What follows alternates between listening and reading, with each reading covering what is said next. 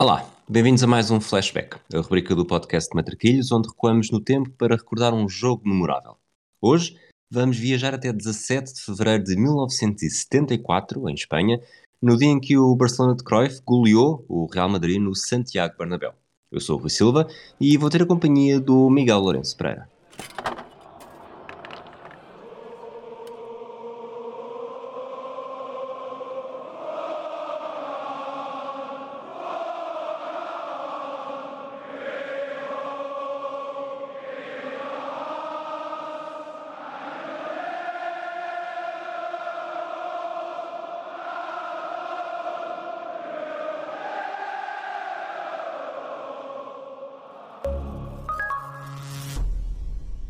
Olá, Miguel.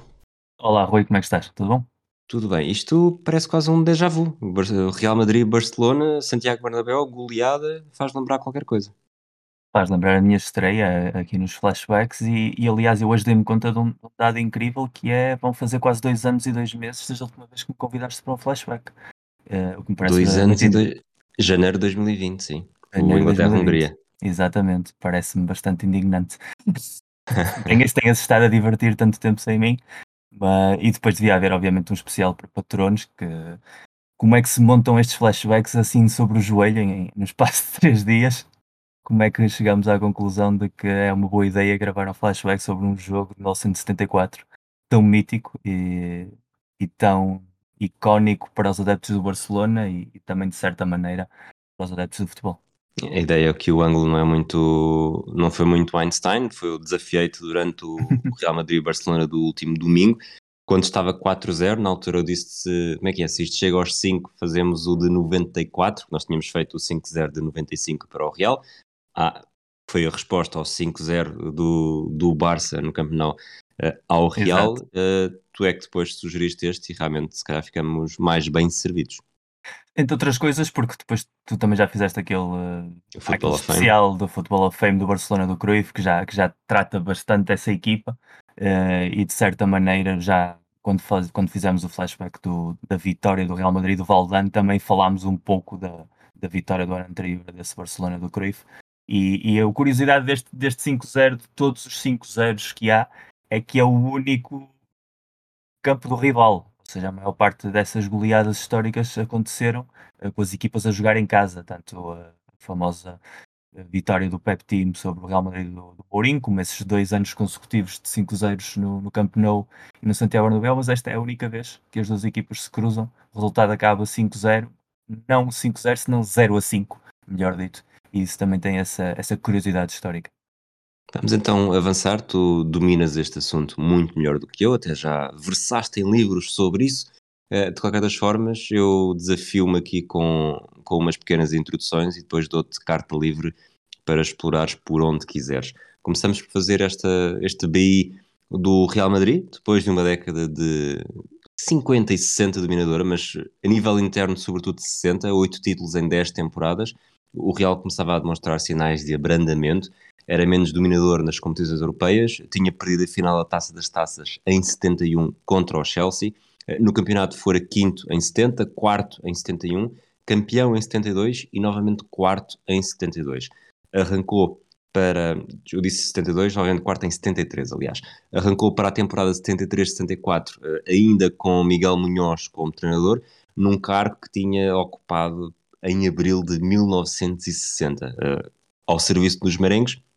Enquanto jogador tinha vencido o campeonato quatro vezes e a Taça dos Campeões Europeus três. Como treinador tinha duas Taças dos Campeões Europeus e nove campeonatos. Ainda assim, a sua era estava à beira do fim e em janeiro de 74, depois da eliminação na Taça UEFA aos pés do Ipswich na primeira ronda e depois de apenas cinco vitórias em 18 jornadas do campeonato, foi substituído por um antigo colega de equipa, Luís Molovny, eh, que contava com três títulos nacionais e uma taça dos campeões europeus, todas como jogador. Esta seria a sua primeira de quatro passagens pelo Clube Merengue, naquela que foi uma passagem de testemunho em que quase conseguimos contar toda a história do Real Madrid nestas três décadas à conta destas duas pessoas. O campeonato espanhol, eh, se calhar dava-te já aqui a palavra antes de, de falarmos para a grande mudança que tinha havido a nível de regras no regulamento em 73 e que permite também uh, que este jogo seja tão histórico. Sim, na verdade, este Real Madrid é, é o final de uma, de uma geração, a conhecida geração IEE, o nome que se deu na altura por parte da imprensa espanhola nos anos 60, aqueles jogadores que eram todos formados uh, localmente, tanto na, na do Real Madrid como em clubes periféricos do futebol espanhol, uh, e que sucedeu à mítica geração dos Di Stefan, Puskas, Copaz, dos quais tanto Molone como Miguel Munhoz fizeram parte na, na, fase inicial como jogadores e depois Munhoz na parte final como treinador. E essa geração IAE era tão mítica porque era uma equipa 100% espanhola, porque em 1962, depois da debacle da seleção espanhola, de uma seleção espanhola que era quase umas Nações Unidas, porque havia vários nacionalizados, incluindo próprio Di Stefan, uh, essa debacle no Mundial do Chile levou o governo franquista a tomar a decisão, muito comum até na própria época, como depois os italianos sentiriam na pele, em 66, de proibir contratações de futebolistas estrangeiros para potenciar os futebolistas nacionais, digamos assim. E o que à partida parecia até ser uma ideia uh, que fazia algo de sentido, porque a Espanha, dois anos depois, ganha o, o europeu que organiza e o Real Madrid, quatro anos depois, ganha a sua sexta taça dos campeões europeus, foi transformando o futebol espanhol numa realidade muito menos competitiva do que tinha sido nos, nos anos dourados, finais dos anos 40, eh, anos 50 e início dos anos 60,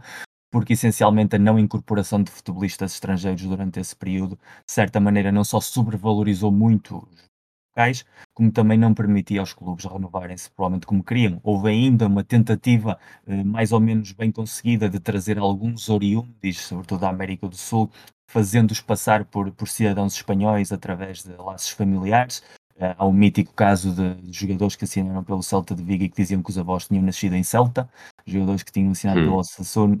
de Pamplona a dizer que os avós tinham nascido em Osasuna, e, e, isso obviamente acabou por ser um caso tão escandaloso que precipitou a, a, queixa dos clubes, já acompanhada de uma má performance nas competições europeias e da própria seleção espanhola, que acabou por fazer com que em 1973 finalmente o governo de Franco decidisse uh, dar o pé atrás, dar o dito por não dito, digamos assim, e permitir que os clubes pudessem inscrever pelo menos uh, dois jogadores uh, para estar em campo. O plantel poderia eventualmente ter um terceiro, mas só podiam jogar dois jogadores não espanhóis, com a ressalva de que na taça do Generalíssimo, que hoje conhecemos como a Copa del Rei, a taça do Rei, uh, só pudessem aí sim jogar espanhóis, porque obviamente uh, o franquismo isso exigia manter um pouco a, face uh, depois de ter tomado essa decisão. E esse Real Madrid que encontramos precisamente é um Real Madrid de grandes figuras espanholas do futebol espanhol de finais dos anos 60, sobretudo, de, de grandíssimos futebolistas, e a tentar dar os primeiros passos numa era em que volta a incorporar futebolistas estrangeiros,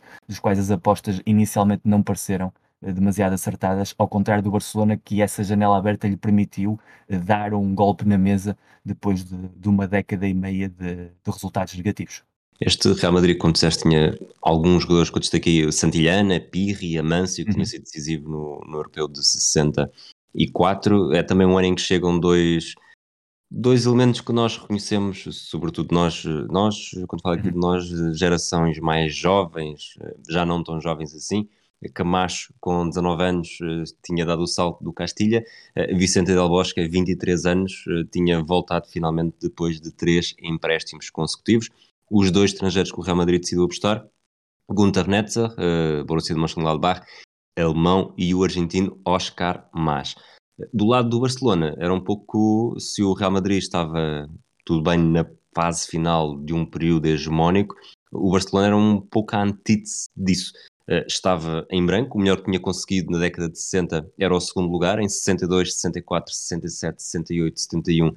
e 73. Aqui já estou a juntar dois segundos lugares dos anos 70 e a excluir o título em 59, 60, título que lhe permitiu o acesso à edição da Taça dos Campeões Europeus, que acabaria por perder na final com o Benfica. Desde então tinha vencido apenas três taças de Espanha, uma taça das cidades com feira e perdera uh, uma taça das taças para o Slovan Bratislava. O treinador do Barcelona era o neerlandês Rinus Mikkels, desde 1971, ano em que o Ajax conquistou a primeira de três taças dos campeões europeus consecutivas. O plantel também sentiu esta diferença dos regulamentos, com a chegada de dois estrangeiros, como tu disseste, o Barcelona aqui movimentou-se melhor. De um lado,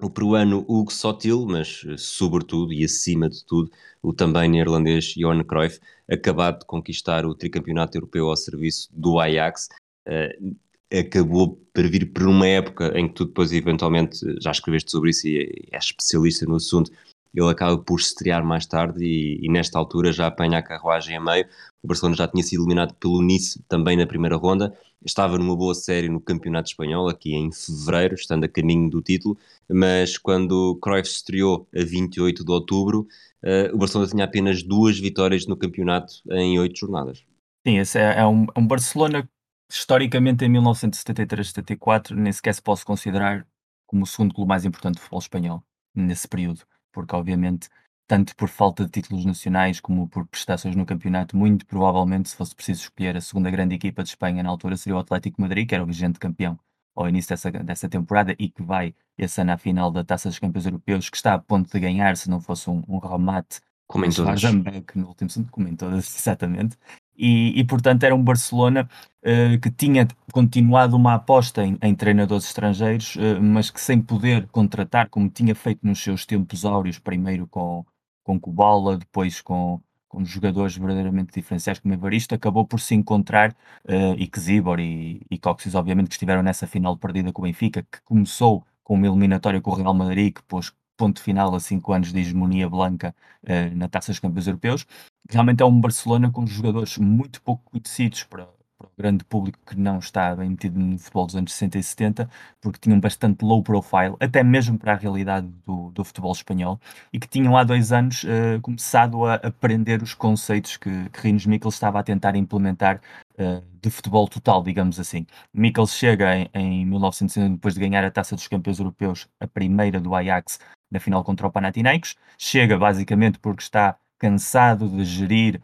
uh, um balneário como o do Clube de Amsterdão, onde já se começavam a notar os problemas de, de alguns egos dos jogadores que tinham começado praticamente a ser semi-amateurs, porque o Mikkels é o primeiro a instaurar contatos profissionais no Ajax em 1966. Os primeiros são assinados por Pete Kaiser e por Johan Cruyff, na altura duas apostas uh, quase adolescentes ainda. E essencialmente o Ajax que ele deixa, um Ajax já montado para, para dominar a Europa nos anos seguintes, e ele começa um novo projeto, mas encontra-se com o problema de chegar a um Barcelona que tinha tido antes um treinador inglês, Vic Buckingham, que também tinha passado pelo Ajax e que tinha sido ele até quem lançou Johan Cruyff à equipa principal. Um pequeno interlúdio em que a equipa foi treinada por Laureano Ruiz, que é uma personagem fundamental na história do Barcelona, porque é o homem que introduz nos treinos o famoso rondo, uh, que depois é utilizado por Mikkels, por Cruyff e por Guardiola e que se transformou numa espécie de santo e senha da forma de trabalhar nos treinos da Masia.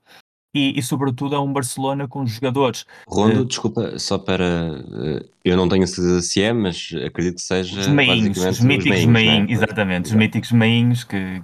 que, basicamente trabalham o passe e, e é sobretudo a consciencialização do jogador na hora do passe que fez parte no, do ADN que nós hoje associamos ao Barcelona, como vocês explicaram bem no Fall of Fame, no fundo é o ADN Cruyff, eh, porque realmente até que a chegada de Cruyff isso pouco implementado estava no clube. O que temos muito nesse Barcelona são jogadores locais, jogadores catalães, uh, não extraordinários, alguns internacionais, mas não são jogadores uh,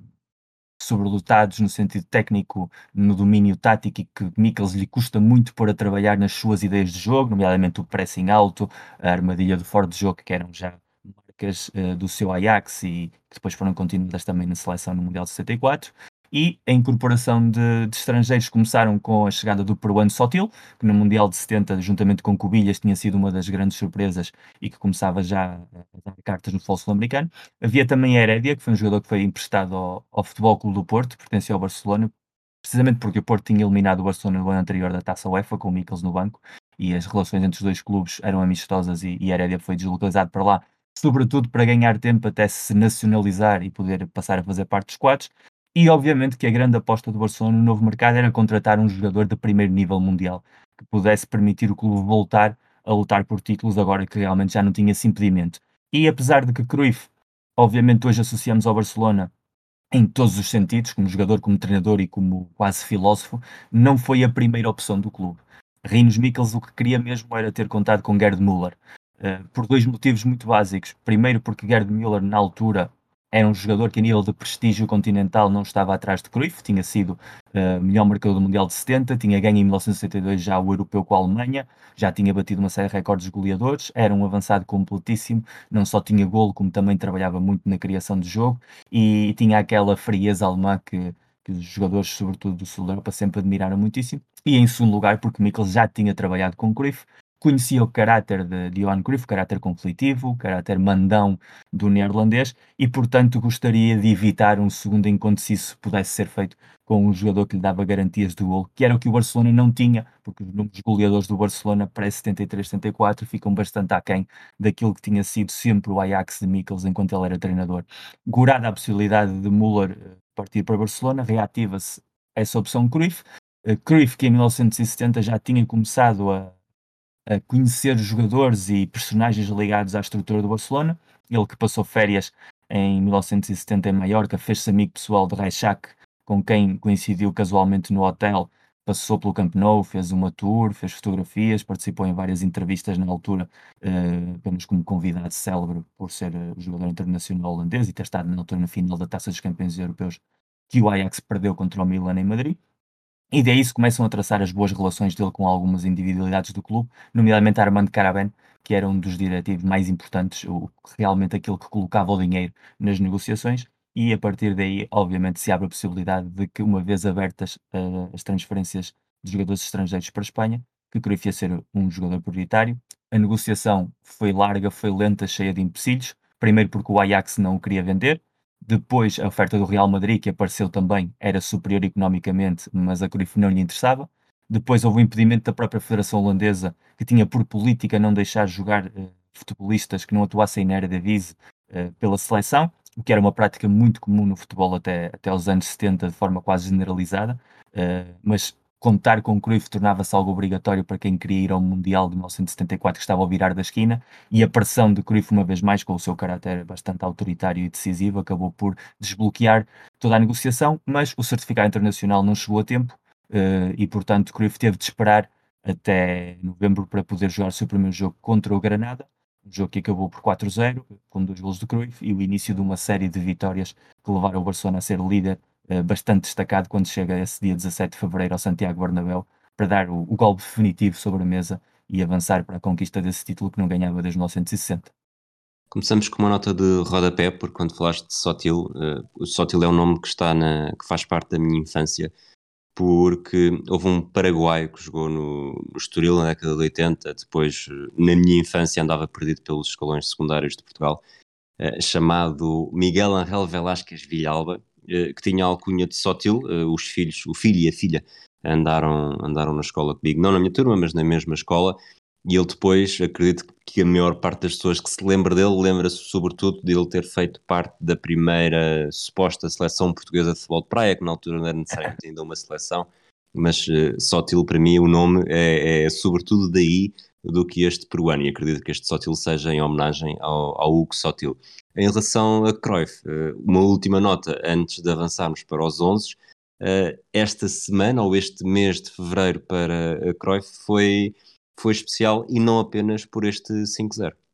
Sim, eu, basicamente Cruyff, quando chega a Barcelona em novembro,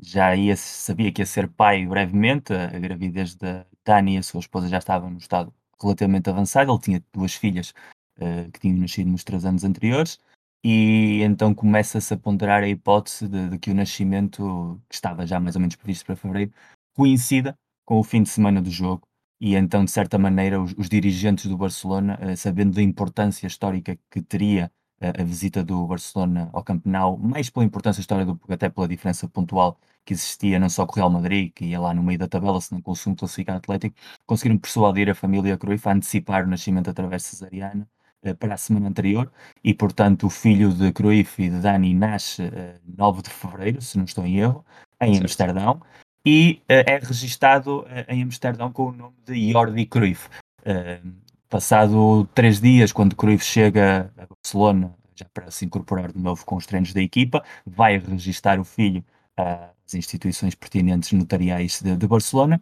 e aparece com a documentação do pequeno com esse nome Jordi Cruyff e encontra-se com um funcionário que diz que não pode aceitar esse registro porque Jordi é um nome catalão e desde 1939, quando Franco ganhou a Guerra Civil e instaurou uma política de censura todos os idiomas que não fossem o castelhano, o basco, o galego e obviamente também o catalão, eh, era proibido inscrever nomes de, de crianças catalãs eh, na Catalunha ou em qualquer outra parte de Espanha e portanto não ia fazer essa inscrição. Ao que Cruyff respondeu uh, com o seu estilo de querer sempre ter a razão e levar sempre avante o, o, que pensava, de que o seu filho não era espanhol, era holandês, tinha sido registado em Amsterdão e não em Espanha, e que ele tinha decidido chamar-lhe Jordi porque gostava do nome, da mesma maneira que se fosse filha se chamaria Núria, o que ele gostava e a mulher era de colocar nomes exóticos aos filhos. As duas filhas que ele tinha já, Chantal e Susila, também não eram nomes holandeses, eram nomes que eles achavam alguma piada. E, portanto, ele ia inscrever o filho com o nome de Jordi, quisesse ou não quisesse, porque já não havia forma nenhuma de alterar. E contra a sua vontade e depois de algum tipo de pressão até dos próprios dirigentes do Barcelona que o acompanhavam, o funcionário lá formalizou a inscrição e Jordi Cruyff foi o primeiro Jordi a aparecer registado como criança em, na cidade de Barcelona e em toda a Catalunha desde 1939, o que o tornou numa espécie de pioneiro, chamemos-lhe assim em homenagem à vossa seleção maravilhosa, uh, do regresso um pouco da catanalização dos nomes à, sociedade civil espanhola. E depois veremos que uns anos depois, eh, já quando se normaliza eh, as relações uh, dos diferentes idiomas dentro de uma Espanha já mais democrática, voltam a aparecer muitíssimos ordens e inclusive muitos ioans também, de homenagem a Cruyff. E basicamente essa ação que foi na altura tomada por grande parte dos adeptos de Barcelona como um manifesto político, sempre se gostou muito de associar a Cruyff a esse rebelde contra o sistema, e nesse caso o sistema era o franquismo, e portanto ele tinha tomado a, posição dos, dos catalães oprimidos, na realidade não é mais longe da verdade. Cruyff até era um conservador a, a nível político, nunca se imiscuiu em política na vida. Aliás, todas as posições dele, as poucas que teve, nomeadamente na Holanda dos anos 60, onde houve bastantes revoltas estudantis e, e protestos associados mais à extrema-esquerda, sempre tiveram a sua reprovação. Portanto, essa escolha de ordem não tem nenhum tipo de mensagem de apoio à causa catalã, simplesmente foi, foi o gosto pessoal da família e ele só foi avante com isso realmente porque o seu caráter o obrigava sempre a ser do contra, digamos assim, e, e é por isso que Jordi se chama Jordi, é por isso que antes de entrar eh, no Santiago Bernabéu para disputar esse mítico jogo, ele mais uma vez conseguiu marcar um golo ao, ao governo franquista uh, e consolidar assim a imagem de defensor de um, de um renascido Barcelona Clube e de uma renascida Barcelona como identidade sociocultural. Portanto, resumindo aqui uma parte, uh, Johan Cruyff gostava de chamar nomes esquisitos uh, aos seus filhos. Será que isso faz de Yannick Jaló um Cruyff dos tempos modernos? Com uma carreira completamente fora do lugar, mas poderia eventualmente ser a nossa, a nossa versão do Cruyffismo de Lisboa, sem dúvida. Muito bem.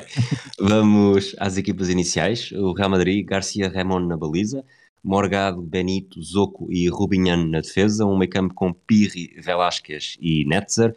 Na frente, Aguilar à direita, Macanás à esquerda e Amâncio na frente. Algum primeiro comentário?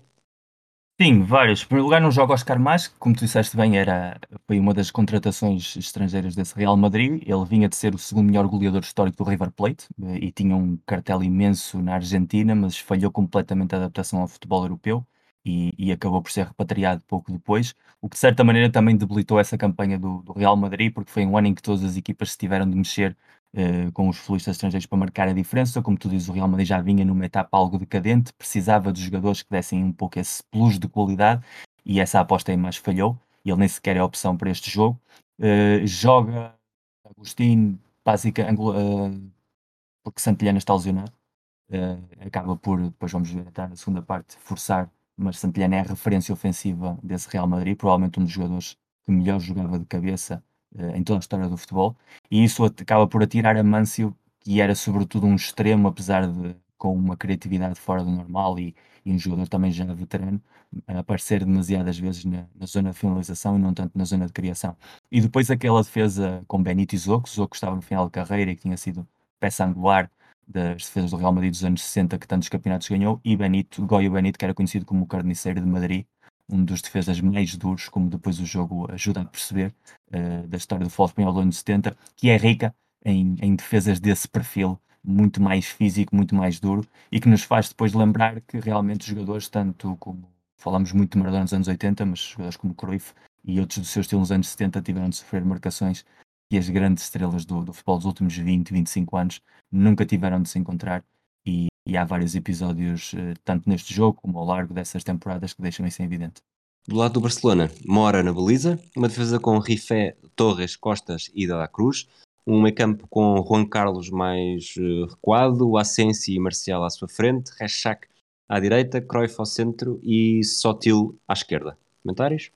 4-3-3 uh, Miquelista, no, no, melhor dos sentidos. Uh, Mora é titular porque Sadurni, que é o guarda-redes uh, habitual, está, está lesionado. Uh, Rifé também divide o lado direito dessa defesa com Fusté durante grande parte da temporada. O resto é, é espinha dorsal desse Barcelona e, sobretudo, já se começa a notar essa identidade do 4-3-3, que hoje parece a importância do, dos interiores nesse 4-3-3, porque os extremos não são bem extremos, há constantes trocas de posição na linha de ataque e, sobretudo, uh, a figura de Cruyff, que é obviamente diferencial, ele que parte de, da posição de avançado centro, ele joga com a camisola número 9, o mítico 14 que Cruyff tem às costas, ele nunca utilizou em Espanha porque legalmente só se podia jogar do 1 ao 11, uh, eh, o 14 era um número reservado aos suplentes, enquanto que na Holanda uh, os jogadores podiam escolher do 1 ao 16 a camisola para entrar em campo. Uh, ele em Espanha foi sempre o, o número 9.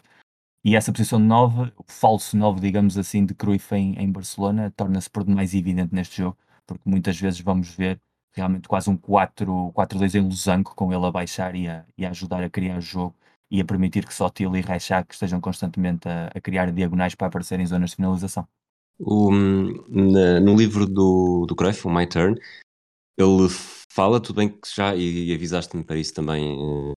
eh, em tempo útil que tem algumas armadilhas, mas sobre este jogo, uma das coisas que ele diz é que o, o soube antes que o Real Madrid não ia marcar o Cruyff individualmente, deixando o Azona para a defesa de 4. Uh, por isso os catalães decidiram utilizá-lo mais recuado, confundido ainda mais as marcações merengues. Dando isto de, de barato, vamos dizer assim, temos mais aqui uma influência quase 40 anos antes daquilo que viria a acontecer uh, noutros, noutras versões de Barcelona. Sim, e aliás, quando há a troca de Eto'o por Messi, por exemplo, em, em 2009, no mítico 2-6, uh, Guardiola volta a citar este episódio também. Uh, de certa forma, faz parte dessa mitologia croifista que, que também falámos tu e eu em off, da, da importância de criar falsos mitos e arrastar as ideias geração para geração, sem que se comprova a realidade. Na prática, Cruyff jogava sempre assim. É, aliás, e o próprio Gerd Müller era a primeira opção porque também era um avançado que jogava muito a conectar com o meio campo. E apesar de que há marcações individuais mais do que evidentes, de parte a parte, uh, e há outras, outros elementos daquilo que já podemos considerar como futebol moderno, como o caso de tentativas de colocar as, uh, os avançados em fora de jogo, avançando a linha de forma muito rápida, ainda que algumas vezes de maneira um pouco barafustada. Uh, há um, algo parecido ao conceito de pressing mais ou menos bem feito. O certo é que Cruyff era um futebolista que instintivamente se mexia no campo, nunca ficou agarrado a nenhuma posição. E, portanto, essa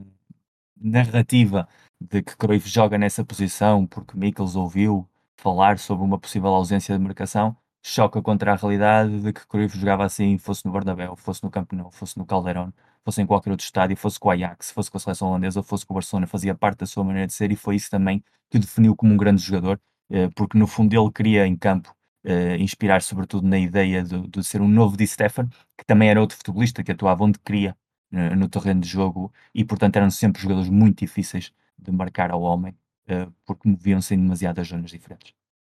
Entrando no jogo, e aqui faço já uma advertência que no sítio onde eu o vi, um, ehm, há dois minutos que desapareceram, a primeira parte tem 43, eu acho que o corte foi no início, Sim, mas... Logo no não, início. Pois, não tenho total certeza, portanto os minutos que eu, que eu tenho aqui referenciados poderão estar um bocadinho ao lado, mas de qualquer das formas, eu diria que nos primeiro, no primeiro quarto de hora, mais ou menos, já tivemos mais Real Madrid eh, do que Barcelona. Há duas oportunidades, vou chamar assim, do Velásquez, uma que é um remate à entrada da área que o Mora defende a dois tempos, e depois outra que é a grande oportunidade de perigo do Real Madrid. Eh, eu vou dizer mesmo durante todo o jogo, porque é aquela que de facto é perigo, porque estar, ter uma oportunidade quando se está para 3-0 ou 4-0 eh, já não é bem uma oportunidade de perigo, é só uma oportunidade para marcar gol. Nessa segunda, uma boa combinação no meio campo ofensivo, há um cruzamento da esquerda, e o Velasquez remata na passada ali perto entre a marca, da área de penal, entre a marca de penalti e a da pequena área,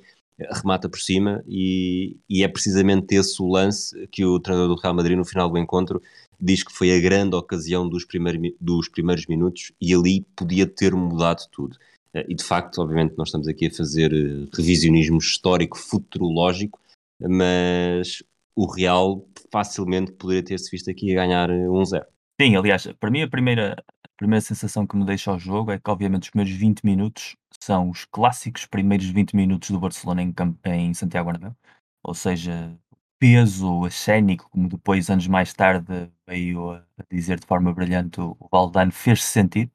Não é um Barcelona que se acobarda ou que se pequena, mas nota-se claramente que o Real Madrid quer impor o facto de estar a jogar em casa, quer impor o ritmo de jogo e o Barcelona não se não perde a referência tática, mas não consegue ganhar a iniciativa. E isso que até começa relativamente bem, e há a primeira, a primeira nota que eu tenho nos minuto 5, pelo menos deve ser minuto 5 ou 6, porque me passou como a ti, de ver dois minutos que desaparecem da gravação, é um possível penalti do, do Goi Benito ao Marcial, que, que me dá a sensação, sobretudo com a repetição de que é, de que é penalti, mas eh, nos anos 70 esse tipo de entradas a maior parte das vezes passava desapercebida. Uh, mas sobretudo vemos um bom Real Madrid, porque efetivamente não deixava de ser uma equipa com, com excelentes jogadores. E eu, uh, eu vivia à frente desse estádio durante 12 anos da minha vida, duas ruas ao lado. Uh, de certa maneira, o peso que esse estádio tem na, naquela zona, na cidade, conheço bem e tive a sorte, no início da minha vida laboral em, em Madrid, 2006, 2007, uh, tive colegas de trabalho que já tinham bastante idade, 50, 60 anos, com quem eu conversava sobre, sobre muitíssimos assuntos, e dois deles eram fanáticos do Real Madrid, eram sócios do Real Madrid e tinham estado neste jogo, naquela altura já tinham 18, 20 anos e eram habituais de Santiago Bernabéu e falavam muitíssimo sobre esta geração de jogadores, sobre estas equipas do Real Madrid. Sempre que eu lhes perguntava por este jogo, eles calavam-se e, não queriam falar sobre ele porque não é porque era só uma humilhação histórica, senão porque para eles representava uma dor difícil de explicar, porque havia aqui uma série de futebolistas com um talento imenso, mas que ficaram com fama, uh, sobretudo para os adeptos mais hardcores que tinham vivido a época de ouro dos anos 50 e dos anos 60 e que depois viveram a etapa dos anos 80 e 90, com a alcunha muito argentina de pecho frios, de jogadores que na hora da verdade lhes faltavam um instinto killer. E, e Velásquez é, é sempre citado como um dos grandes exemplos disso, porque era um jogador muito talentoso. Uh,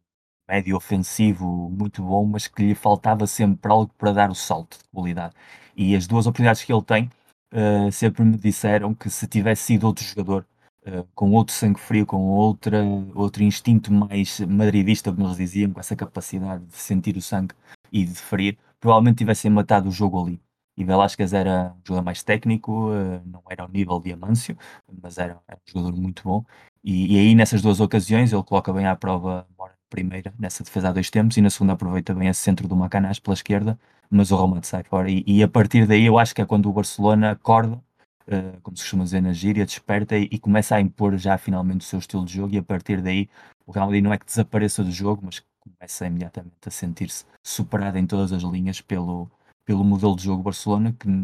começa a revelar-se cada vez mais eficaz e a aproveitar cada vez mais os desacertos táticos do Real Madrid, que era treinado por um homem que tinha acabado de chegar, que era dirigente, ele tinha tido uma carreira de treinador nos anos 60 com o Las Palmas bastante interessante, mas que depois passou para dirigente do Real Madrid, uma espécie de diretor desportivo da época, que ocupa o lugar uh, de forma inesperada, porque,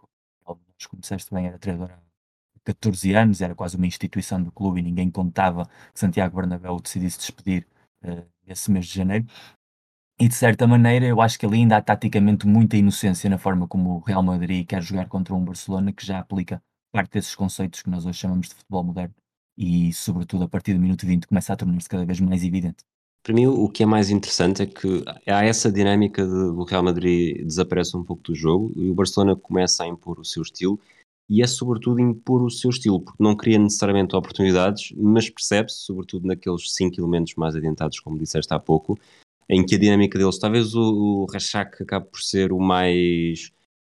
quase o, o, Salinas da primeira geração do, do Cruyff, que era aquele que se, senti, se percebia que se sentia menos confortável. Um, eu estava a dizer Salinas, na verdade, se calhar até mais o, o Gary Lineker. Quando foi encostado à direita, não percebia-se que não estava totalmente à vontade naquele, uhum. naquele espaço. E o Rechak pareceu-me dos, dos, até vou dizer cinco, para juntar o Ascenso e o Marcial, mas mesmo entre o Sotil e o Cruyff sentiam-se verdadeiramente nas suas sete quintas uhum. ao, ao andarem pelos, pelas sete quintas do terreno. O Rechak parecia que quando não estava à direita era, era um pouco mais limitado, não sei se concordas. Nós falámos em off, nós estávamos a ver o jogo ao mesmo tempo uh,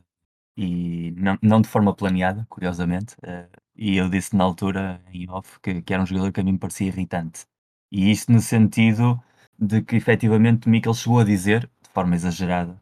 porque Mikkels também era muito exagerado, que, que Rechak podia ter sido tão bom como Cruyff, só que era um preguiçoso. E, e a sensação que dá é, é, um pouco essa, que é um jogador que tinha umas condições que eram bastante boas, ele antes de chegar de, de Mikkels era sobretudo avançado centro, mas avançado nesse 4-4-2 ou 4-2-4, em que não se lhe exigia muito mexer-se de posição, nem, nem, muito trabalho defensivo, e de repente encontra-se com um estilo de jogo que é todo movimento, há muita pressão, há muita necessidade de, de apostar nas diagonais, de aparecer no espaço, e ele vai, vai sempre a uma velocidade diferente. E o caso que citas do Lineker é um pouco diferente, porque no caso de Lineker a, a ostracização tinha um, tinha um objetivo. Cruyff não queria Lineker, também numa época em que havia uma limitação do orçamento do Barcelona e uma limitação de estrangeiros, a sua decisão parte mais sobre, pela vontade de que Lineker saísse do clube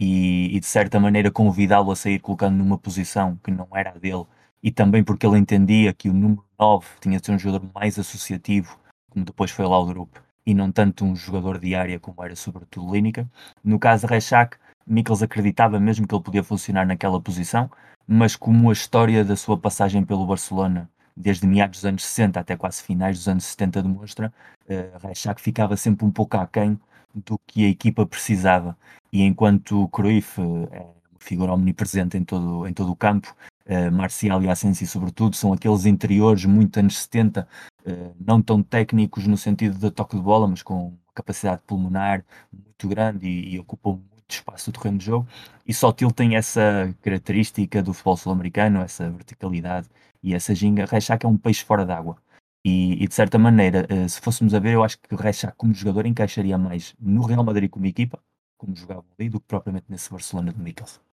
Sabes que eu agora estava, estava a falar disto, estava-me a lembrar de outra equipa que tinha tido exatamente o mesmo pressentimento. Uh, não me estou a lembrar do jogador, portanto vou ganhar aqui algum tempo. Mas o Brasil 82 eh, basicamente jogava uh, da melhor forma possível. Todos os jogadores, sobretudo daquele meio campo, tudo corria bem. Não estou a falar do Serginho, mas havia o Paulo Isidoro. O Paulo Isidoro, quando entra, o Rechak de alguma forma faz lembrar o Paulo Isidoro, que é dá para aquilo, é rápido uhum. e mesmo possante no flanco direito, mas depois se tiver de sair muito dali, parece um peixe fora d'água. Ainda assim, é com o Rechak fora do flanco direito que dá, que nasce e sai dos pés dele a origem do primeiro gol do Barcelona pouco tempo depois da meia hora.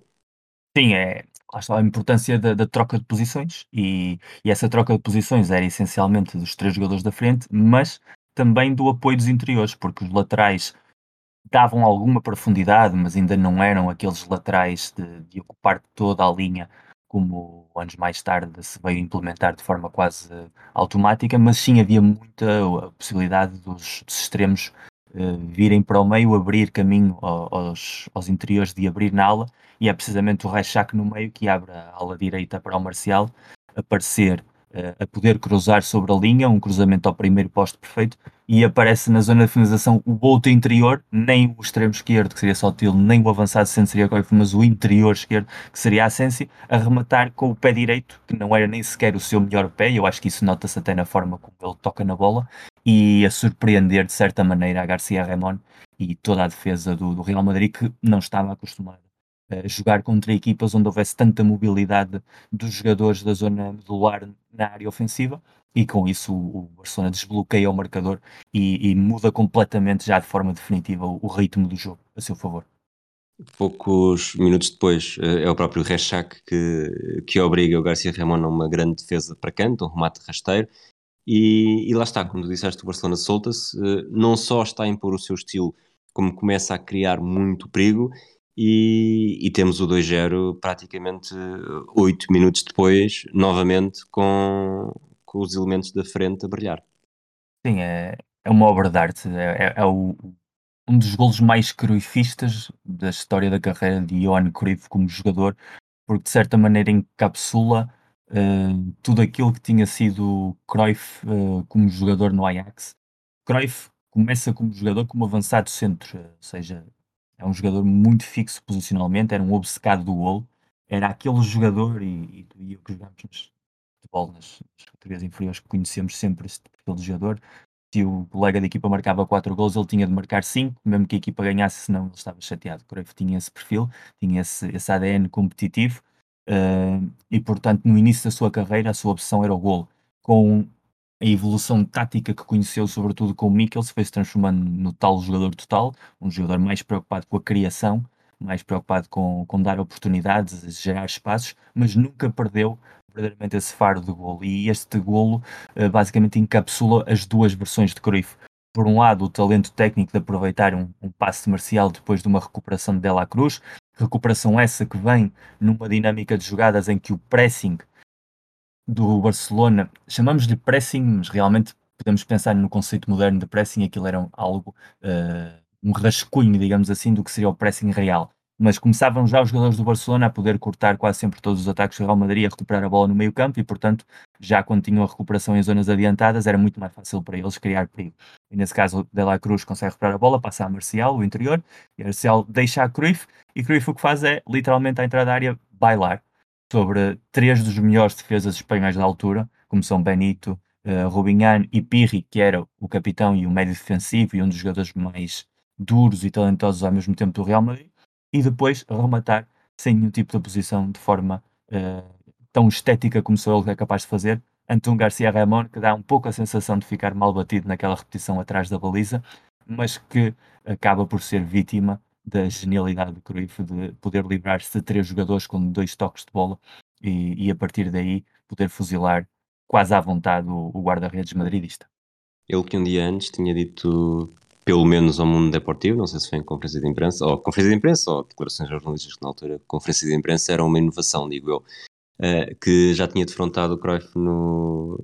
contra o Ajax e que não, não tinha sofrido nenhum gol, portanto não tinha medo. Falando... Isso, é, isso é importante essa frase, porque Cruyff eh, tinha, tinha um problema com o futebol espanhol quando chega a Barcelona. Cruyff era um, é um, é um jogador que quer sair do Ajax muito cedo, eh, sobretudo porque tem uma obsessão muito grande. Toda a sua carreira é marcada por, pela morte do pai, eh, uma tenra idade, pela mãe trabalhar muitíssimo, por ele próprio ter sido forçado a trabalhar desde os 14 anos como empregado de loja. Portanto, Cruyff tinha uma obsessão com o dinheiro muito grande. O dinheiro pautou sempre uh, as suas decisões de carreira e mais ainda quando conheceu Danny uh, Kostner uh, e sobretudo o pai Cor Kostner, que era um empresário pouco manhoso holandês e que se transformou numa espécie de pai adotivo e, e que o transformou no, no, primeiro jogador de marketing a nível mundial. E portanto, Cruyff, desde que começou a despontar no Ajax, conhecendo a realidade económica do, do futebol holandês, sabia que se queria fazer dinheiro de verdade, tinha de sair do, do futebol holandês. E achava que as grandes noites europeias eram a única oportunidade que ia ter de se demonstrar como jogador top. E precisamente esse jogo do Real Madrid contra o Ajax uh, aparece numa altura em que o Ajax está numa etapa de crescimento já evidente no futebol holandês e se fala-se muito da possibilidade de, de, eliminar o histórico Real Madrid, porque no ano anterior tinham eliminado o Liverpool de Bill Shankly, num desses jogos míticos uh, que quase ninguém viu por, por causa do nevoeiro absolutamente atroz que, que facilitou essa goleada do, dos neerlandeses à equipa uh, Red. E esse jogo criou muitíssima expectativa porque se falava sobre a possibilidade de haver vários clubes interessados no contrato de Cruyff e ele teve uma noite horrível no Santiago Bernabéu, falhou golos facilíssimos, foi uma autêntica desilusão, o Ajax acabou eliminado. Depois, na final, também no Santiago Bernabéu contra o Milan, voltou a ser bastante decepcionante a, exibição dele e acabou muito superado pelo, pelo Gianni Rivera, grande estrela do Milan. Então, de certa maneira, havia a sensação de que Cruyff não jogava bem no Bernabéu. E esse golo também, de certa forma, foi um exorcizar desse fantasma que se calhar ele levava dentro, uma espécie de reivindicação definitiva de que já não o podiam criticar por não brilhar nos grandes palcos de, de Espanha, mais além do Camp Nou onde tinha acabado de chegar, porque agora sim, a terceira foi de vencida. Até o intervalo, há um golo anulado ao Barcelona, um golo anulado a Marcial. Uh, eu vi os jogos com comentários catalães, eh, claramente mal assinalado, dizem. Obviamente. Um, nós naquela, naquela transmissão com 57 câmaras, 400 ângulos e ainda vídeo árbitro no final, uh, já disseste um bocadinho, achas que é duvidoso? A sensação da primeira, da jogada em direto, deixa-me essa sensação, mas depois de ver a, repetição atrás da baliza ficou menos. E como também o vi com os mesmos comentários que tu, e obviamente qualquer gol anulado em, no Bernabéu é um roubo mental, uh, vou deixar uh, o meu comentário duvidoso, mas com pescar de olho, digamos assim. Vamos entrar então na segunda parte. Uh, há uma mexida uh, e a mexida no Real Madrid acaba por. Uh, falaste há pouco, isto acaba por ir entroncar nisso, que é o Real Madrid volta à estaca zero, mas à estaca zero no sentido de uma boa parte do que seria a equipa se estivesse na máxima força. Sim, a entrada de Santillana, que era um avançado fenomenal, sobretudo com uma presença aérea. O estranho é que Santillana está 45 minutos em campo e não recebe uma só bola aérea. Uh, não há um só bem, um cruzamento bem medido para a área uh, que possa aproveitar a capacidade de impulsão que ele tinha, que era absolutamente histórica e que deixou algumas das fotografias mais icónicas de, de jogos no Bernabéu. E isso também é muito mérito da defesa do Barcelona, como soube entender que Santillana era um animal de área e, portanto, o importante era não estar dentro da área. Faz lembrar esse ideal cruifista de que se o avançado é muito bom a sair de marcação, não se marca e, portanto, não se tem um problema. E Santillana, que estava lesionado, por isso não é titular, acaba por entrar numa clara jogada desesperada de Malone de, de, procurar, através de um canto, uma bola parada, ou desses centros, voltar a meter o Real Madrid no jogo. Uh, mas, de certa maneira, o que ajuda é a partir mais a equipa, porque tira um futebolista mais vertical como era Aguilar pela direita, desloca Amâncio para a direita. Amâncio tinha sido o pilar, uh, digamos assim, de todo o jogo ofensivo do Real Madrid na primeira parte. Uh, não só está em todo lado, como é um jogador que, que nota-se que tem uma técnica superior à dos, à dos, colegas em geral. Num jogo em que ainda não falámos aqui, mas uh, Netzer passa completamente desapercebido. Ele que tinha na altura uma fama, eu diria quase equivalente à, à do próprio Cruyff, em muitos sentidos tanto a nível de, de, exibições, ele vinha de ganhar dois anos antes o europeu como uma figura uh, basilar nessa Alemanha, de que também já falámos no, no Football of Fame, e de ser a grande estrela do Mönchengladbach, que temos de relembrar que até 73, 74 tinha maior prestígio do que o próprio Bayern de Munique no futebol alemão, e tirando uma sequência que eu achei muito curiosa ainda na primeira parte, em que Netzer e Cruyff estão ali durante uns segundos a bailar um sobre o outro, uh, quase não se cruzam, os lançamentos digamos, teleguiados pelos quais Netzer era conhecido, muitas vezes não encontram um colega em boa posição. E com a entrada de Santillana, a equipa parte-se ainda mais, verticaliza ainda mais o jogo, e isso só facilita que o Barcelona consiga estar mais cómodo ainda, recuperando a bola em alta e podendo aproveitar todos aqueles buracões gigantescos que a defesa merengue vai deixando atrás. Num desses momentos de ataque do Barcelona, na mesma jogada, uh, o comentador, portanto, pelo menos onde eu vi, não, ainda não estou completamente certo se vimos no mesmo sítio, mas foram comentários numa transmissão no final da década de 90. Exatamente. Com, pareceu-me, três dos jogadores do Barcelona, o, o Juan Carlos tenho a certeza, o guarda-redes Mora também, pareceu-me que estava lá o Marcial também, mas isso já não, já não consegui garantir. Mas há um momento em que o comentador chama Rechak primeiro ao Cruyff e, e depois ao Marcial, na mesma jogada. Portanto, o Cruyff tem a bola no meio campo, ele chama, meio campo mesmo ao centro, uh, e ele chama-lhe Rechak, uh, corrigem-no, depois o Cruyff mete a bola no flanco direito no Marcial, ele volta a chamar-lhe Rechak, desta vez não o corrigem, mas o, o Juan Carlos tem uma posição bastante interessante, porque ele aguarda uns segundos, eh, pareceu mesmo quase por simpatia, e depois disse, pois, e explica a dinâmica, que nós já falámos aqui um bocadinho também, interposicional dos avançados, aproveitando aquele ângulo de termos tido um comentador a chamar duas vezes uh, Vitor Paneira Aveloso. O seu estilo inconfundível, exatamente. Nesta altura também, portanto, o Real Madrid mexe, mas o, o próximo golo, tal como seriam todos, uh, foi do Barcelona, 53 minutos, vamos chamar-lhe a abrir a segunda parte e a matar definitivamente o jogo. Sim, até porque realmente aqui esse golo do, do Asensi é, é fruto daquilo que tínhamos dito. O Real tenta verticalizar muitíssimo o jogo ofensivo, coloca-se a jeito daqui a defesa muito bem organizada, sobretudo com, com o apoio do Juan Carlos e, e, com os interiores a baixar, e o próprio Cruyff, muitíssimas vezes em zona de recuperação defensiva, uh, permite ganhar essas, essas segundas bolas facilmente e numa dessas recuperações o Asensi, que, que é um autêntico pulmão durante todo o jogo, ganha a bola, começa a cavalgar literalmente sem oposição, até que consegue entrar na área e, e arrematar de forma colocada, sem grandes hipóteses para o Garcia Ramon, uh, a coroar uma, uma exibição absolutamente brilhante e, e, de certa forma a deixar a nu todos os problemas táticos da maneira do Real Madrid jogar, uh, de uma maneira que ficou ali quase como que enterrada depois, na realidade, não vai ser bem assim, o futebol vai, vai evoluir diferente em muitos sentidos, mas aquele golo provavelmente seja o mais futebol total de todos, porque parte precisamente desses conceitos de defesa adiantada, de pressing, de, de, jogadores interiores a carregar na área, aproveitando os espaços que os extremos abertos deixam e que o avançado gera o apoio posicional. E, e Asensi, que não era um jogador muito técnico, uh, acaba por uh, dominar completamente esse meio campo e com este remate fechar praticamente qualquer hipótese que o Real Madrid ainda podia ter de tentar voltar a entrar a discutir o resultado. Estamos a falar de um jogo histórico, está 3-0, uh, eh, duas equipas a jogar uh, aparentemente em décadas diferentes e ainda assim, e, e, eu já tinha pensado nisto antes de um dos uh, ex-jogadores, agora comentadores, disseram na transmissão, não foi dos nossos melhores jogos e de facto este é um 5-0 que é um 5-0 pelo resultado, é um 5-0 com muito simbolismo mas não é um jogo necessariamente espetacular para se ver. Não sei até que ponto é que também os, os zero graus que se faziam sentir naquela noite em Madrid terá afetado um pouco, mas não me pareceu um jogo fenomenal em todos o, do ponto de vista estético, sobretudo. Sim, sobretudo a, a grande diferença deste 5-0, e eu lembrei-me na altura que estávamos a conversar sobre a possibilidade de fazer o, o 5-0 94. A grande diferença é que o, o 5-0 94 é um, quase um show individual, eu diria, apesar de que a equipa coralmente funciona muito bem. É a noite Romário, ou seja, é a noite que define o, o Dream Team na sua etapa final, digamos, é o apogeu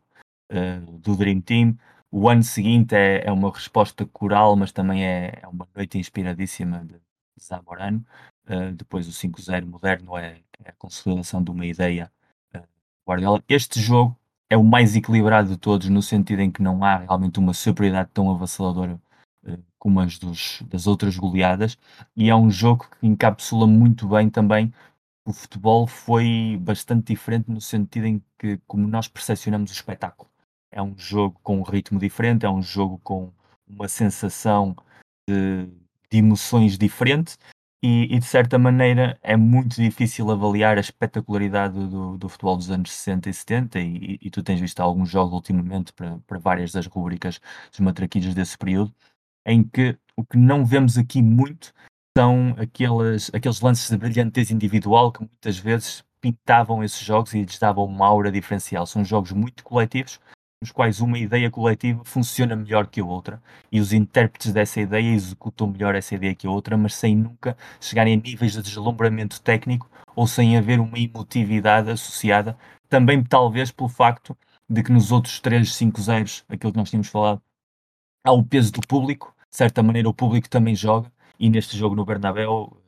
esses 0 graus de Madrid em fevereiro às 8 da noite, que eu conheço muito bem, eh, de certo, ajudaram se calhar ainda a neutralizar mais o apoio do, do estádio, a classificação que o Real Madrid tinha não ajudava, o facto de haver muitíssimos adeptos, como depois anos mais tarde contou o Emílio Butraguenho, estrelas do Real Madrid dos anos 80, da Quinta del Buitre, que iam mais ver até o próprio Cruyff por toda a fama que ele trazia do que apoiar a equipa que já sabiam que tinha o campeonato perdido, tirou se calhar esse peso emocional que se tivesse sido o jogo no Camp Nou, como foi a vitória igualmente histórica contra o Atlético Madrid uh, umas semanas antes, teria dado essa aura. De certa maneira, quem viveu a temporada C3-74 ou quem analisou essa temporada fala muito mais desse jogo com o Atlético Madrid como a obra maestra dessa equipa desse ano do que a vitória no Bernabéu, que foi mais simbólica do que propriamente espetacular, como dizes bem.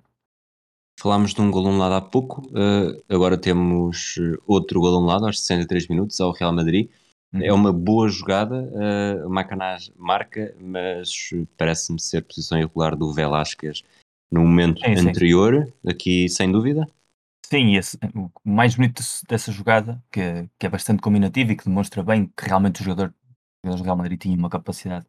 técnica bastante boa e, e, eram jogadores bastante top, mas o mais singular é, é a celebração do Macanás, que inicialmente celebra o gol como acreditasse mesmo que não só que o gol ia valer, senão como podia haver ali uma hipótese de, de voltar a recuperar no, no marcador, que ainda faltava meia hora, que é um pouco esse espírito do, do Real Madrid uh, que faltou neste jogo. E digamos, talvez o grande mérito de, desta edição de Barcelona ter sido neutralizar emocionalmente o Real Madrid. Não houve espaço para essa, essas épicas tão míticas do, do Santiago Bernabéu. Foi um, uma espécie de anestesia coletiva, como estava a dizer há pouco, tanto dos marcadas como dos próprios jogadores. E o Macanas, que era um jogador low profile, ou seja, não fazia parte dessa geração de estrelas uh, e, portanto, se calhar tinha uma vontade maior de, de querer entrar na história do clube, uh, é de certa maneira entrar contracorrente com a sensação que nos dão os, os, os grandes planos de alguns jogadores de, de caras desalinhadas e já resignados a sentirem-se absolutamente superados em todos os sentidos. Real Madrid empurrado para a frente, o Barcelona a ser venenoso nas saídas rápidas para o ataque. Do, do nada, Juan Carlos eh, tem espaço para a direita, corre muito. Quando já está, eu diria, um passo dentro da grande área e já com defesa uh, perto, faz um chapéu muito bem medido a uh, Garcia Ramon. Como disse há pouco, Juan Carlos era um dos uh, ex-jogadores que estava a comentar na transmissão televisiva e ele diz, sem qualquer rodeios, era óbvio que era isto que eu queria fazer. Não, disse exatamente o oposto. Eu queria, quero cruzar para o Rechac, mas não sei. A bola estava do meu lado e tive a sorte de entrar. A imagem mostra claramente que quer centrar com um pouco de efeito para o Rechac. O que aconteceu foi a bola entrou com um pouco de efeito por cima do Garcia Ramon e de repente, naquilo que podia ter sido um 3-1 ou um 1-3, temos um 0-4 e chegamos aos contornos de humilhação para o Real Madrid. Sim, sobretudo porque a imagem mostra claramente ele olhar pela esquerda uma vez que chega à, à quina da, da grande área para procurar alguém na área, qual dos avançados é que estaria lá, porque ele estava a ocupar precisamente no terreno espaço do Reixac, seria de esperar que ele estivesse por ali, ou inclusive só ele entrar em, em diagonal, e no momento em que ele olha, nota-se claramente que Garcia Ramon dá passos para a frente, porque também já está a antecipar o, o centro, é uma jogada quase coordenada, e, e depois o, o centro sai da, daquela maneira e, e, é como muitas vezes acontece na história do futebol, uma casualidade transforma-se numa obra-prima com um simples mal colocar dos dedos dos pés num, num pedaço de couro e, e, sai um dos golos esteticamente mais bonitos e também mais uh, inesperados da história dos clássicos e que basicamente já, já fecha a sensação de tamanha superioridade que de certa forma uh, começamos-nos a perguntar para a meia hora que falta que Barcelona é que vamos ver, um Barcelona que vai pôr o pé no travão ou que vai continuar a acelerar. Eu acho que esse, para qualquer espectador que está a ver isto tantos anos depois, é, é o grande interrogante daquilo que nos espera. Até porque acho que este lance demonstra também que o universo conspirava a favor do Barcelona e a verdade é que tudo corria tão bem ao Barcelona que até com apenas 10 jogadores em campo eh, conseguiu chegar ao 5-0 aos 70 minutos. Sim, porque basicamente aí voltou-se a ver uh, o que eu dizia ao início, o espírito quase carniceiro do, do Goio Benito, numa entrada duríssima pela direita sobre o Marcial, que, que inclusive vai fazer com que ele seja o, o sacrificado, o jogador substituído, por não recuperar dessa, dessa entrada tão dura, e isso leva ao quinto gol, que basicamente é, uma vez mais, a dificuldade do Real Madrid em de entender o, o modelo de jogo do Barcelona e o ataque ao espaço em vez de estar no espaço, uh, que o Mikkels tinha estado a trabalhar durante dois anos e que esse ano, com, com e Sotil, consegue dar esse salto de qualidade e são precisamente e Sotil os protagonistas desse gol. Cruyff porque lê precisamente uh, o espaço que há ali na grande área onde pode colocar a bola e Sotil porque lê perfeitamente qual é a diagonal que tem de fazer para aparecer sozinho sem oposição para cabecear, marcar o último, o quinto gol, desta vez não houve manita a Piquet como haveria tantos anos depois, hum, não houve essa estética da celebração da Romário depois da cola de vaca, mas o que houve sim foi uh, um Barcelona surpreendido talvez consigo mesmo, porque não nos podemos esquecer que o Barcelona pré-Johan Cruyff treinador, já nem sequer jogador, treinador, é um clube que acumula uma sequência de traumas muito grandes, uh, um clube que tem capacidade de se autolesionar de forma bastante recorrente que vivia já nesses anos um, um complexo muito grande de, de, madriditis, como se costuma dizer em Espanha, que o Vasquez Montalbán, um dos maiores cronistas catalães e um furofo enorme do, do Barcelona, tinha acunhado nos anos 60. E, e de certa maneira o Barcelona encontrou-se numa situação histórica que não conhecia, porque mesmo nos melhores momentos da história do, do Barcelona, o Real Madrid de certa maneira tinha estado sempre lá, como uma sombra. E mesmo quando conseguiam gestas impressionantes, como foi essa eliminação em 1960 na Taça dos Campeões Europeus, depois aparecia o lado negro, que era perder a final contra um Benfica que praticamente na Europa ninguém conhecia, ou pelo menos não esperava que pudesse competir a esse nível. Portanto, havia sempre o lado negro em que o adepto culé acabava por cair, uh, quando acontecia alguma coisa boa. E nesta noite parecia que nada de mal podia acontecer, nada podia estragar esta celebração. O título estava praticamente entregue, a diferença pontual com o Real Madrid no final deste jogo é gigantesca, com o Atlético Madrid já era suficiente. Uh, faltaram pouco mais de dois meses para o Barcelona celebrar o título e vinha de uma sequência, como disseste ao início, de quase três meses só a acumular vitórias e um que outro empate. E de certa maneira foi talvez o primeiro momento, não na história do clube, mas na, nos últimos 20 anos, digamos assim, da, da vida do clube, em que os adeptos colégio se sentiram verdadeiramente invencíveis. Vamos basicamente terminar o jogo, mas uh, há aqui duas notas. Uma tu já falaste da substituição que o Marcelo tem de sair dois minutos depois para entrar o Tomé. E neste último, nestes últimos 20 minutos, até ao apito final, há um lance que para mim marca a diferença do que era Cruyff como jogador. Ele faz um lançamento lateral e ao fazer, antes, com a portanto, tem a bola nas mãos e mesmo assim faz um compasso de espera para ordenar o local onde quer que o colega de equipa, que agora não, não, não assinalei na altura, eh, onde é que queria que ele estivesse para receber a bola. Portanto, vamos imaginá-lo, para quem não viu o lance, eh, para quem não viu, faz sentido tendo em conta que era um, eh, foi um lançamento lateral na direita. área do lado uhum. direito, exatamente, e ele pede ao Rechac para, para receber a bola um pouco mais à frente, para, digo eu, necessariamente abrir o ângulo para que quando o Rechac devolvesse, uh, o Cruyff pudesse cruzar sem qualquer tipo de oposição. E é precisamente isso que acontece. Uh, o Sotil aparece e, a cheirar o 6-0, o 6 portanto seria uhum. um, uma jogada quase selada a papel químico, mas aqui, uh, que é a última nota que eu tenho do jogo, acaba por ser mais uma, uma jogada de assinatura do que era Cruyff, não apenas um jogador uh, técnica e taticamente muito evoluído, mas intelectualmente acima de todos os outros. Pitágoras de Botas, como lhe chamavam na, na Holanda, de certa maneira ele era o que fazia de Cruyff especial era precisamente o que acabas de escrever e é exatamente a última nota também que eu tenho, portanto estamos, estamos em sintonia. Era o futebolista total, não só no terreno de jogo, senão na maneira como pensava o jogo, e por isso é que de todos os grandes jogadores que nós estamos habituados a colocar quando falamos nesses tops históricos, que muito poucas vezes fazem verdadeiramente sentido, mas que inevitavelmente todos que gostamos de futebol acabamos sempre por ter o nosso, ou, ou ainda que vá mudando à medida que vamos envelhecendo, mas Cruyff é uma figura que está lá sempre no top 10, eh, já nem vou dizer o top 5, porque entretanto houve duas edições esta, esta última década e meia que confundam mas à medida que eu ia crescendo, obviamente Cruyff estava nesse top 5 e era para muitos o melhor jogador europeu de sempre, quase de forma indiscutível e, e se estava por lá, uh, depois vemos quase todos esses grandes jogadores, com alguma que outra exceção, também tentaram ser treinadores de futebol e, e só há um que conseguiu ser top 10, vamos pôr um top 10, como jogador e provavelmente como treinador na história do futebol e, e é Johan Cruyff, porque o seu gênio em campo era um gênio que vinha acompanhado não só pelo talento que tinha nos pés, mas sobretudo pelo talento que tinha na cabeça a entender o que era o futebol. E não é por acaso que ele disse anos mais tarde porque o futebol é um jogo maravilhoso que se joga com o cérebro e que se executa com os pés. Uh, e de certa maneira, uma das suas grandes imagens de marca, desde a sua adolescência, inclusive, desde o início da sua etapa como jogador do Ajax, é o de estar constantemente a mandar sobre os colegas. E isso, na altura,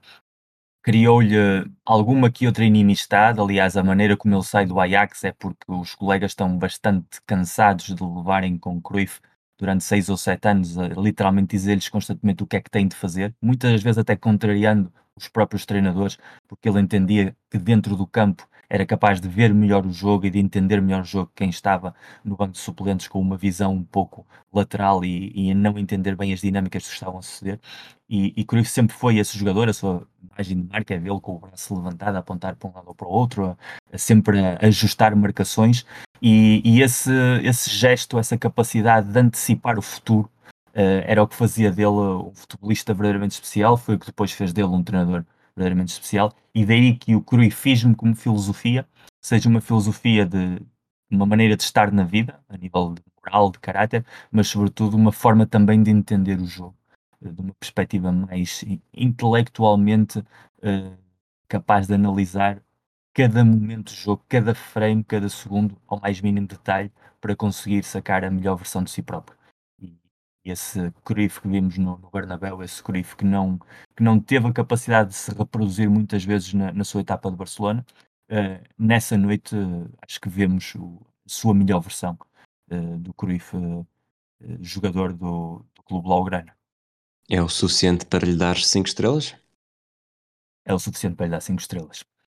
Portanto, já estão as 5 estrelas apresentadas. vamos fazer ao contrário então, 4 uhum. estrelas. 4 estrelas custou-me e também falámos sobre isso na altura que estávamos a ver o jogo, porque eu acho que o, o jogo em si de Ascensi é absolutamente fenomenal, que é um jogador que está em todos os lados, é o, digamos, é o Robin para o Batman, é um jogador que, que se calhar entende melhor o que Cruyff quer fazer do que qualquer um dos seus colegas, Rachak, Sotil, inclusive a Marcial, uh, parece muito bem no passão dos espaços, ganha muitas bolas, uh, provoca constantes equilíbrios e de certa maneira o facto de ser um jogador local que não cresceu com esta maneira de jogar como Cruyff sim cresceu com o Mikkels, tem esse plus de, de exigência e portanto para mim as 4 estrelas vão para ele. 3 estrelas? 3 estrelas, quis dar uma a, a, um jogador do Real Madrid porque acho que, sobretudo pelos primeiros 20, 25 minutos eh, e também porque, como nós dissemos há pouco, houve ali um triunfo de uma ideia coletiva mais do que de gênio de expressão individual, apesar de Cruyff ser Cruyff e do jogo da Ascensi. E dentro do Real Madrid, as 3 estrelas quis dar a Amâncio, meu lugar porque para mim parece um futebolista brilhante, muito esquecido. Pertence a essa geração de, de, jogadores espanhóis que passaram um pouco ao lado do mediatismo internacional e tu viste quando estiveste a ver o, o regresso ao futuro de 64 e era um jogador que na altura estava no, a aparecer no futebol espanhol, nós vemos já a versão um pouco mais de fim de carreira, a mim sempre me lembrou um pouco a figura do Raul uh, González Blanco, uh, um jogador que se funciona bem em qualquer posição do ataque, que tem enormes recursos técnicos, mas que ao mesmo tempo tem uma capacidade de trabalho brutal, que tem golo, apesar de que não não vimos a ter muitas oportunidades de finalização neste jogo, mas que provavelmente foi o Dinamo, uh, por atitude, por caráter e por, e por técnica, uh, desses bons primeiros 20 minutos do Real Madrid e porque depois ao largo do jogo, apesar de que foi desaparecendo, foi minguando com o resto da equipa, havia sempre que havia um lance de perigo do Real Madrid, era fácil a cama focar e vermos que estava lá a camisola nova da Portanto, de certa forma, uh, em termos de homenagem a essa geração e esses primeiros 20 minutos, leva as três estrelas. Muito bem. Eu comento apenas que o jogador que mais me surpreendeu, porque digo, digo até sem vergonha, acho que nunca tinha ouvido falar nele, uh, o Marcial do, hum. do Barcelona uh, encheu-me as medidas. Avançamos para o legado do jogo. Acho que já tínhamos falado aqui da vantagem do Barcelona, com 22 jornadas disputadas,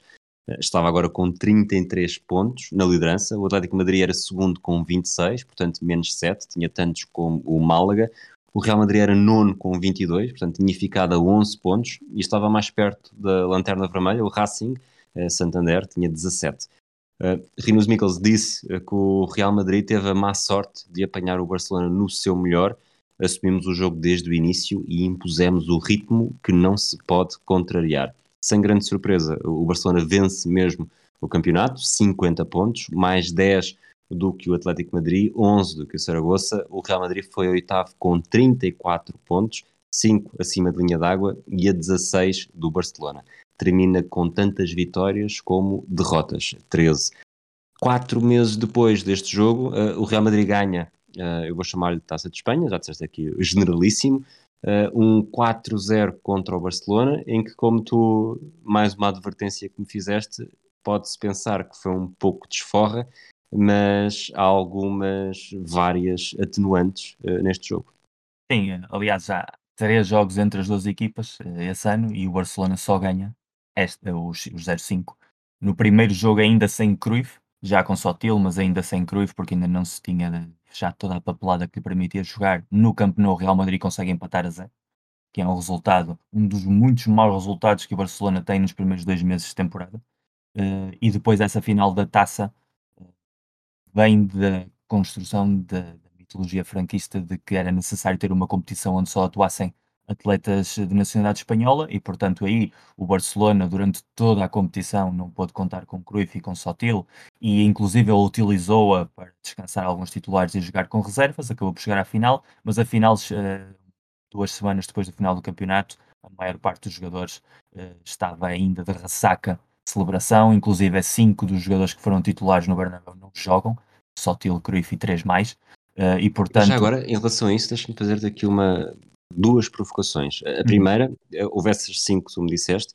uh, supostamente, pelo aquilo que eu percebi e fui ouvindo nos comentários, uh, portanto, o guarda-redes não seria o titular e, e jogou Sadurni, portanto, Sadurni. vamos mudar, uh, vamos reduzir para 4.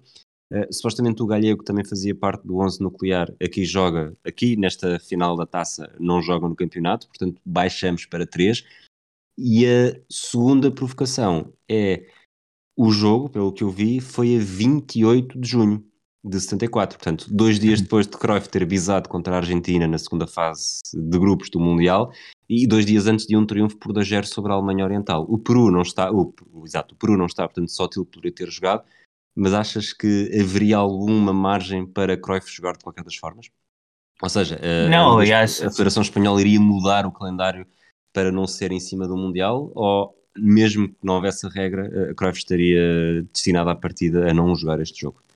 É ao contrário o raciocínio, porque esse é um Mundial em que a Espanha não está presente. E não estando a Espanha presente, o calendário foi feito precisamente para que a final coincidisse uh, com o período em que todos os internacionais estariam disponíveis. Uh, se a Espanha se tivesse classificado para o Mundial de 74, seguramente que a final tivesse sido em meio, como foram quase todas as outras finais das competições domésticas, mas nesse sentido, o que era algo até bastante habitual quando as seleções não se classificavam para as fases finais, as temporadas alargavam-se, porque na maior parte das vezes, como os jogadores dos campeonatos, salvo exceções, como foi o caso sobretudo do futebol italiano nos anos 60 e espanhol nos anos 50, a maior parte dos jogadores eram nacionais, portanto podiam sempre jogar com a calendarização nesse, eh, nesse sentido. Portanto, Cruyff, uh, não havendo Mundial de 64 não jogaria, mas não acredito que a Federação fosse fazer uma alteração, até porque era algo que vinha não só da Federação, senão do, do próprio Ministério do, do Desporto, que já tinha sido muito relutante em abrir as fronteiras no ano anterior e, e seguramente não ia tocar o, o, regulamento, aliás, porque a própria taça uh, vai continuar a ser só com os jogadores espanhóis até o final do franquismo. E, ironicamente, vai ser a última competição que Cruyff ganha, aliás, a segunda competição que Cruyff ganha com o Barcelona, antes de se ir embora, no primeiro ano em que podem jogar estrangeiros, que é quando o Barcelona volta a vencer o troféu numa final contra o, o Betis Sevilha, que marca o final dessa etapa e, e, um pouco para fechar, embrulhar esse legado de, de que começaste a falar, acaba por ser paradigmático que estamos a ver um jogo que consagrou uma equipa, uma ideia e uma temporada, mas que o Barcelona não conseguiu prolongar no tempo, enquanto que o Real Madrid, que começou a lamber as feridas nessa final, que também foi o jogo de despedida de Zoco, e aí entra também toda a mitologia madridista de gostar de fazer homenagens a figuras históricas e que provavelmente os jogadores tenham se esforçado mais por toda essa relação emocional com o capitão. Aí começa já a sentar as bases do que viria a ser a equipa da temporada seguinte, que recupera o, o campeonato nacional que não ganhava há duas temporadas, perdido para dois dos seus rivais históricos diretos. E no final, da segunda metade dos anos 70, é muito mais Real Madrid do que Barcelona. Era precisamente isso que eu tinha a perguntar, porque o Barcelona volta a ser, só volta a ser campeão em 85, uhum. vence a Taça de Espanha em 78, 81, 83, a Taça das Taças em 79 e em 82, uh, eh, o Real Madrid faz a dobradinha em 75, o ano seguinte, é bicampeão em 76, depois entre 78 e, em, e entre 78 e 1980 vence sempre o campeonato, em 80 e em 82 vence a Taça do Rei, tal como em 75, Taça do Rei, Taça de Espanha, vence a Taça UEFA em 1985 e 86, uh, ano em que começa uh, o Penta da Quinta del Buitre, que antecede uh, ao Barcelona de, de Cruyff com o seu tetra. Portanto, a pergunta que te faço é, este jogo, que acaba por ser também este título, não chega a ser uma inflexão hegemónica, acaba por ser mais um, um episódio localizado que surge aqui, mas que não marca necessariamente uma mudança de testemunho entre hoje em dia, uh, historicamente, as duas principais equipas do futebol espanhol. Isso, no fundo, é a história dos primeiros 3-5-0 uh, e isso também é parte da, da beleza de como é possível, e só o futebol é que nos dá isto, uh, humilhar até, podemos dizer o termo humilhar, nem que seja por resultado, o eterno rival e depois desaparecer, uh, colapsar no ano seguinte com extrema facilidade. Uh, no clássico que não, que não falámos, mas que já tocámos aqui e no outro flashback de 94, é, digamos, o triunfo de 5-0 Barcelona, o apogeu do Dream Team como ideia, e, e, basicamente o Dream Team morre três meses depois em Atenas na final contra o AC Milan, e depois o Barcelona passa por dois anos terríveis, que marcam o final da etapa de Cruyff, depois ainda há o ano de Robson, em que a equipa também não consegue ser campeã, e até que chega Van Gaal, uh, quando o Barcelona volta aos títulos. E no ano seguinte o Real Madrid devolve esse 5-0, é campeão nesse ano, mas uh, passado poucos meses o, o projeto Valdano desmorona-se também facilmente e a equipa acaba por uh, passar outro ano sem ganhar até que vem Capelo e depois da vitória de Capelo volta a passar três anos sem ser campeão nacional. E o que passa aqui é algo, é algo similar, é o encapsular do momento, uh, de uma dinâmica muito concreta no tempo, mas que não tem qualquer tipo de continuidade desde uma perspectiva histórica. O Barcelona, uh, basicamente no ano seguinte, a grande aposta, a grande obsessão, que vai ser a obsessão histórica do, do Barcelona até voltar Johan Cruyff agora como treinador, é a Taça dos Campeões Europeus. A equipa, desde muito cedo, começa mal o campeonato e nunca volta a apanhar o, o Real Madrid na luta muito também porque o Johan Cruyff de 74-75 é um jogador diferente de 73-74. Cruyff considera, e disse-o várias vezes, que o apogeu da sua carreira é o Mundial da Alemanha, que acontece uh, quatro meses depois deste jogo, e que depois do Mundial da Alemanha ele volta cansado, volta com o corpo fatigado de pequenas mazelas físicas, não faz uma boa pré-época. Cruyff ainda para mais era um futebolista extremamente preguiçoso no trabalho físico, portanto era um jogador cujas pré-épocas eram sempre uh, complicadas e que lhe custava sempre muitíssimo a, a, entrar em ritmo e depois ao mesmo tempo uh, tinha desaparecido o efeito novidade. A primeira temporada de Cruyff no Barcelona é uma temporada, uh, digamos, em que o futebol espanhol se apaixona por ele como jogador, pela figura, pelo que representava, pelo exotismo. Muitos jogos que o Barcelona joga fora do Camp Nou, há muitíssimos adeptos que vão aos jogos para ver Johan Cruyff em muitos estádios onde o Barcelona, antes da chegada de Cruyff, tinha um tratamento hostil, não o tem porque está Cruyff. Até os próprios defesas, muitos deles confessaram anos depois que, que não se sentiam tão à vontade de ser duros com Cruyff porque tinham medo até das represálias dos próprios adeptos locais. E uma vez que acaba o período de, de noivado, digamos assim, uh, volta tudo à estaca zero volta o ADN competitivo das equipas a ganhar lugar, voltam as entradas duríssimas dos, dos centrais e dos defesas mais duros do futebol espanhol dos anos 70, muitos deles até da escola sul-americana, argentinos, paraguaios, que andavam em clubes como o Racing Santander, o Granada, o Málaga, e que eram terrenos muito difíceis de visitar. O Barcelona começa a sofrer muito em jogos fora de casa, o rendimento do Camp Nou e das visitas é muito diferente, e isso vê-se refletido na, tabela classificativa do início da temporada, Cruyff começa a ser expulso uh, por protestos com os árbitros, algo que era consentido no primeiro ano, deixa de o ser nas temporadas seguintes e vai acumulando várias suspensões de, de muitos jogos que deixam, debilitam a equipa. E isso depois causa uh, várias sobressaltos ao Barcelona. A aposta nas dessas campeões europeus podia ter sido o ponto de inflexão e podia ter marcado a temporada de uma maneira positiva, mas a equipa cai eliminada contra o Leeds United. Uh, o mesmo Leeds United que quem vê filmes de futebol reconhecerá pelo Damned United, porque é a equipa que era da Brian Clough no início da temporada, na qual só passa esses míticos 55 dias até que passa a treinador Jimmy Armfield, que era o adjunto de Don Revie, e que leva o, o, leva o Leeds à final da Taça dos Campeões Europeus depois de eliminar esse mesmo Barcelona no Camp Nou. E esse fracasso europeu também marca o final da era Mikkels, depois vem uma série de treinadores cuja sua filosofia Hum, choca até com os ideais de Mikkels, como o caso de Heinz Weissweiler, que era o treinador do Borussia de Mönchengladbach, com o qual Cruyff corta relações imediatamente, e portanto vão-se acumulando outra vez os traumas que marcaram a história do Barcelona antes da chegada de Cruyff, vão-se repetindo narrativas, e daí, quando Cruyff sai como jogador, sai com essa taça, com essa já Copa del Rei conquistada contra o Betis, como único segundo título em cinco anos como Blaugrana, e depois o Barcelona volta-se a transformar num perito em competições de taças a eliminar, seja a taça, sejam as competições europeias na taça das taças, sobretudo. Até que chega Terry Venables em 85 volta a ganhar o campeonato, mas depois vem outra vez o drama e o trauma da derrota com o Steaua em Sevilha, na final da Taça dos Campeões Europeus, que abre as portas a que venha Cruyff, já como treinador, mudar totalmente esta mentalidade. O Real Madrid, por outro lado, demonstra no final desta temporada aquele estoicismo eh,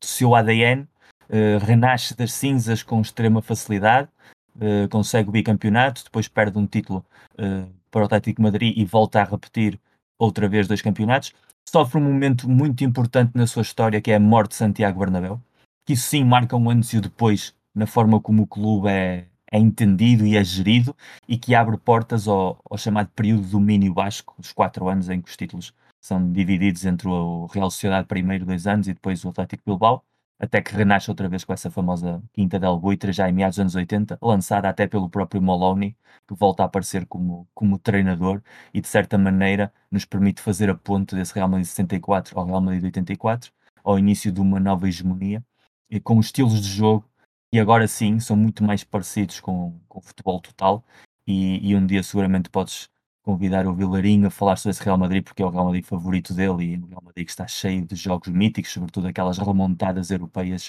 uh, épicas. E de certa maneira podemos até dizer que a derrota do Real Madrid nesse ano, no ano que já estava completamente perdido, se calhar foi o melhor que podia ter acontecido ao Clube Merengue, porque permitiu uh, acordar, apostar melhor na contratação de jogadores estrangeiros para voltar a exercer o seu domínio autoritário sobre o futebol espanhol, enquanto que o Barcelona não aprendeu quase nada com, esse, com essa goleada, com esse título, e foi preciso o próprio Cruyff voltar a vir ensinar desde o início os conceitos de base que tinham dado origem a essa temporada, numa forma mais sustentada já como, como treinador, para dar início àquela cultura de ADN Barcelona que hoje temos tão assumida como que sempre esteve ali e, não, na verdade, é muito recente. Miguel, obrigado por eh, mais um episódio.